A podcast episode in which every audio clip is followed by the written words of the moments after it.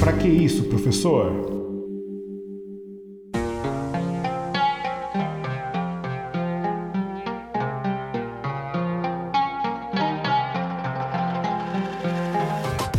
Olá, eu sou o professor William Souza e sejam bem-vindos a mais um episódio do podcast Pra Que Isso Professor, o seu podcast de história. Um dos maiores movimentos de resistência do Brasil, Canudos, foi exemplo no combate da miséria e da exploração dos mais pobres. Esse conflito marcou o início dos primeiros anos da República do Brasil. Mas para que possamos entender como tudo isso aconteceu, vamos chamar o Recapitula.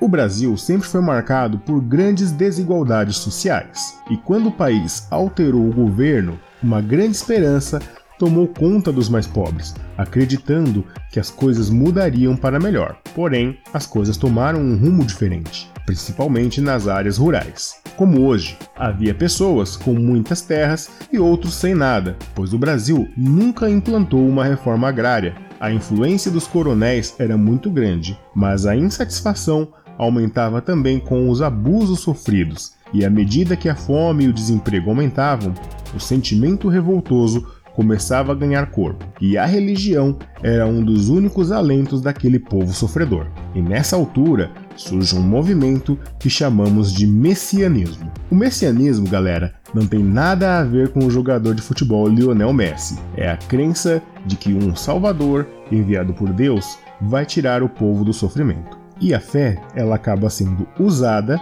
para aplacar as dores reais. Então, dito isso, vem comigo e bora pra história!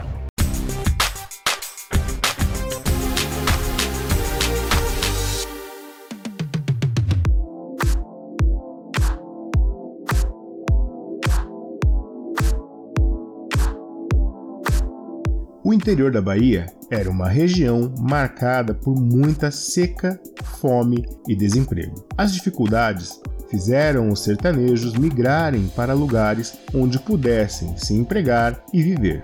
Mas surge uma figura, Antônio Conselheiro. Foi um líder religioso que vagava pelo sertão pregando penitência, santidade e arrependimento para as pessoas. Fazia seus sermões no final da tarde, no meio da rua, e em seus conselhos ele dizia que o sofrimento que as pessoas passavam aqui na terra seriam recompensados no céu. E nesse cenário, o discurso messiânico de Antônio Conselheiro fazia com que os sertanejos largassem as suas vidas e seguirem para Canudos. Isso aconteceu por cerca de 25 anos. Em 1877 aconteceu uma das maiores secas do Brasil, com a morte de cerca de 100 mil pessoas. E então o discurso de Conselheiro fazia ainda mais sentido. Quando a República foi proclamada em 1889 e houve a separação do Estado e da Igreja, fez com que as falas fossem cada vez mais contundentes, afirmando que a República era o próprio Anticristo, aumentando assim os seus seguidores, defendendo a religiosidade e a monarquia. Canudos era uma fazenda abandonada e Antônio Conselheiro fundou um vilarejo em torno dessa fazenda em 1893 com cerca de 10 mil pessoas, sendo um lugar sustentável com plantações e gado. Com isso, os moradores de Canudos se recusavam a pagar impostos e isso gerou uma onda de tensão com o governo. O vilarejo foi alvo de quatro expedições militares. Porém, os revoltosos de Canudos resistiram às três primeiras tentativas. A última ofensiva, em 1897, mobilizou cerca de 5 mil homens, muita munição e o uso de um canhão chamado de amatadeira. Isso ajudou a destruir o vilarejo. Ainda no meio desse conflito, houve a morte de Antônio Conselheiro. Muitos atribuem essa morte a problemas intestinais. Sem uma liderança forte, o exército brasileiro não encontrou dificuldades em avançar adentro de Canudos, incendiando e matando a maioria dos 25 mil habitantes do vilarejo. Os poucos que restaram se renderam e foram anistiados, mas o exército precisava de provas e foram atrás do cadáver de conselheiro. O seu corpo foi exumado e sua cabeça decapitada, e assim terminou um dos grandes conflitos do início da República do Brasil. que marcou para sempre a nossa história, com um saldo de muitos mortos, principalmente para os revoltosos, que não puderam combater em igualdade com o exército.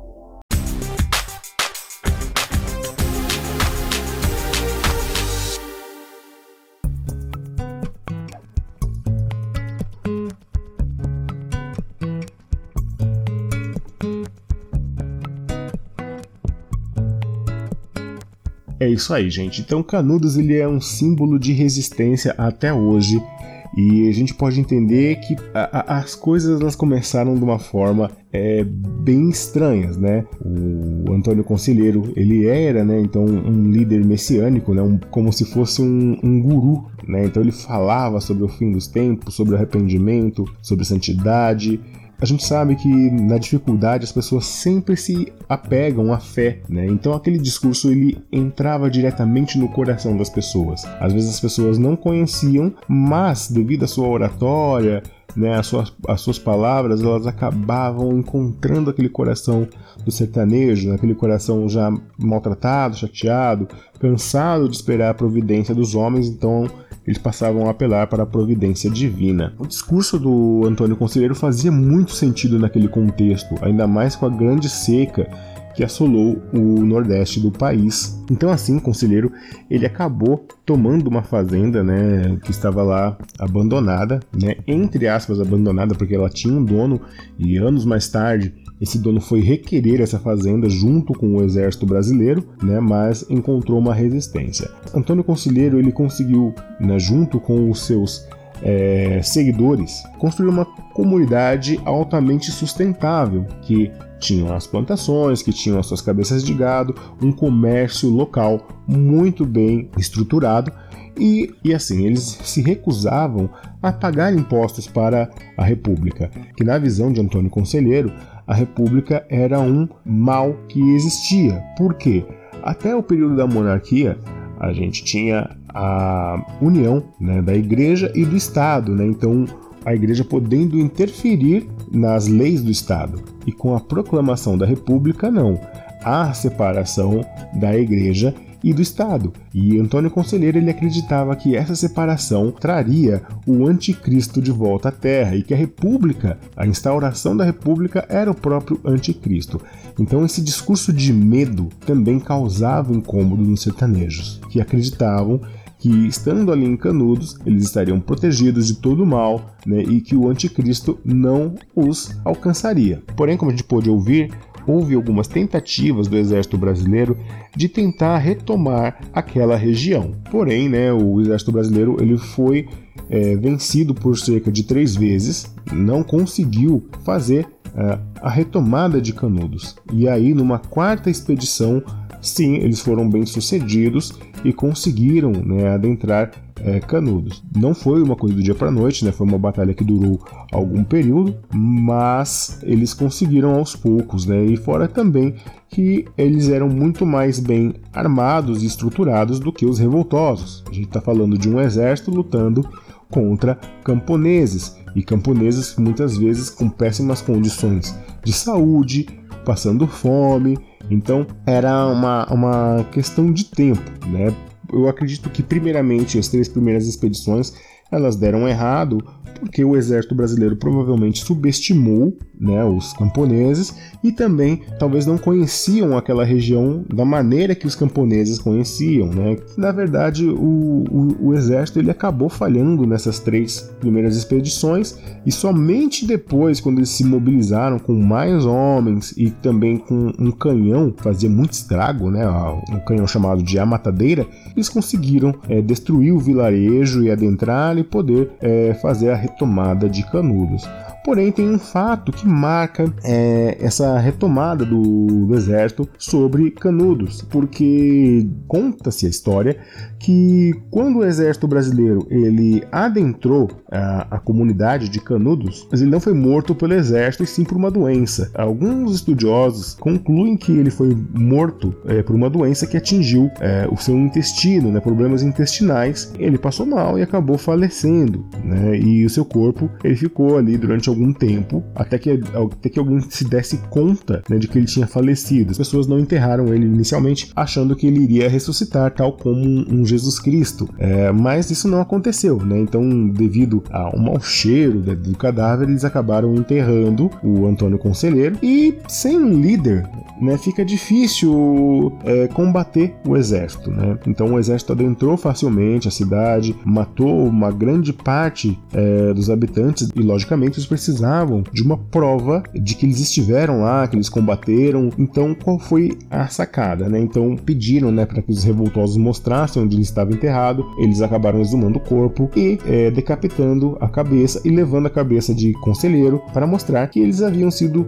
bem sucedidos na campanha de retomada daquela cidade. Trazendo para os dias de hoje, é incrível a gente pensar né, como pessoas sem recurso elas conseguiram né, combater durante um bom tempo soldados que estavam bem mais preparados e bem armados. E como o discurso religioso, como o discurso messiânico, ele ainda é forte nos dias de hoje. Né? A gente tem algumas comunidades, pequenas comunidades até, que são fechadas em si e que tem é, esse caráter messiânico, né? de um líder que fala sobre o fim do mundo e arrependimento, mas movimentos bem menores do que é, o movimento de Canudos. É, então, o discurso religioso é muito forte e ainda hoje muitas pessoas acabam é, comprando essa, essa ideia. Né? Então, por exemplo, agora né, em 2021 a gente teve a vacinação aí contra o Covid-19, a gente vê alguns líderes religiosos falando uh, que um chip seria implantado na pessoa, ou então que a vacina alteraria o DNA, é, ou então que, olha, não toma vacina, você compra o feijão aqui na minha igreja, o feijão milagroso, e você vai tomar e vai ficar curado. Então, o discurso é, religioso ele é muito forte e para um povo que é ferido, para um povo que está machucado, faz muito sentido acreditar nessas coisas, né, nessas palavras.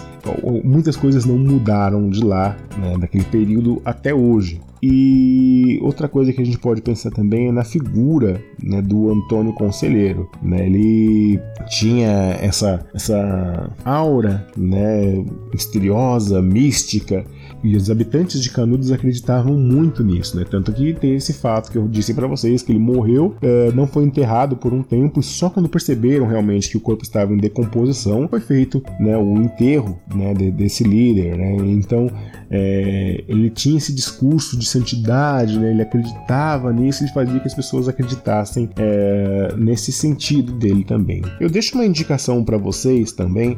Teve um filme, se não me engano, ele é de 1996 ou 1997, que é Canudos, com o grande e saudoso ator o José Wilker fazendo o papel de Antônio Conselheiro. É um filme muito bom também. É, quem puder assistir, eu recomendo muito para poder também firmar aí a sua visão, a sua ideia sobre Canudos. Então vocês assistam o filme e depois coloca para mim aí quais foram as impressões que vocês tiveram, tudo bem?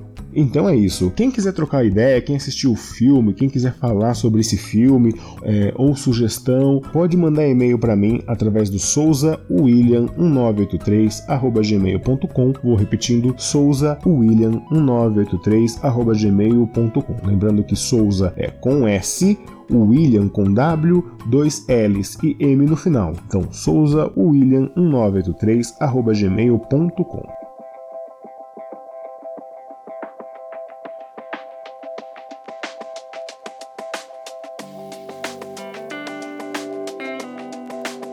Então é isso. Eu acho que eu já falei demais, eu já me alonguei demais, então eu vou ficando por aqui. Eu agradeço a todos que estão ouvindo o nosso podcast, que estão curtindo, que estão compartilhando. É, eu quero agradecer também demais a todos vocês que me fizeram alcançar aí a marca de mil reproduções. Para um podcast pequeno como o meu, isso é uma marca que eu vou comemorar muito, porque, eu, como todos sabem, eu gravo aqui da minha casa, eu, eu mesmo faço o roteiro, eu mesmo edito, então para mim é uma marca que eu fico muito orgulhoso. Eu gostaria também de agradecer a todas as pessoas que me ouvem, não só no Brasil, mas em outros países também, né? Comunidade brasileira aí nos Estados Unidos, na França, é, em Portugal. Muito obrigado por ouvirem, por curtirem e por compartilharem esse pequeno podcast que é o Pra Que Isso Professor. Eu agradeço muito de coração Espero que em breve a gente comemore mais e mais marcas, tudo bem? E mais um recadinho, eu quero dizer para vocês que também já está no ar, né, mais um episódio do 2 minutos ou mais que é o Drops de Curiosidades. Eu estou falando sobre curiosidades do Brasil. Então, né, a opção de ouvir o Pra Que Isso Professor e o 2 Minutos ou Mais. Então, faça o seguinte: se você não maratonou, maratone tudo, ouça e indica para os amigos, tudo bem? Então é isso, eu vou ficando por aqui. Um grande abraço, até logo, tchau, tchau, falou, valeu!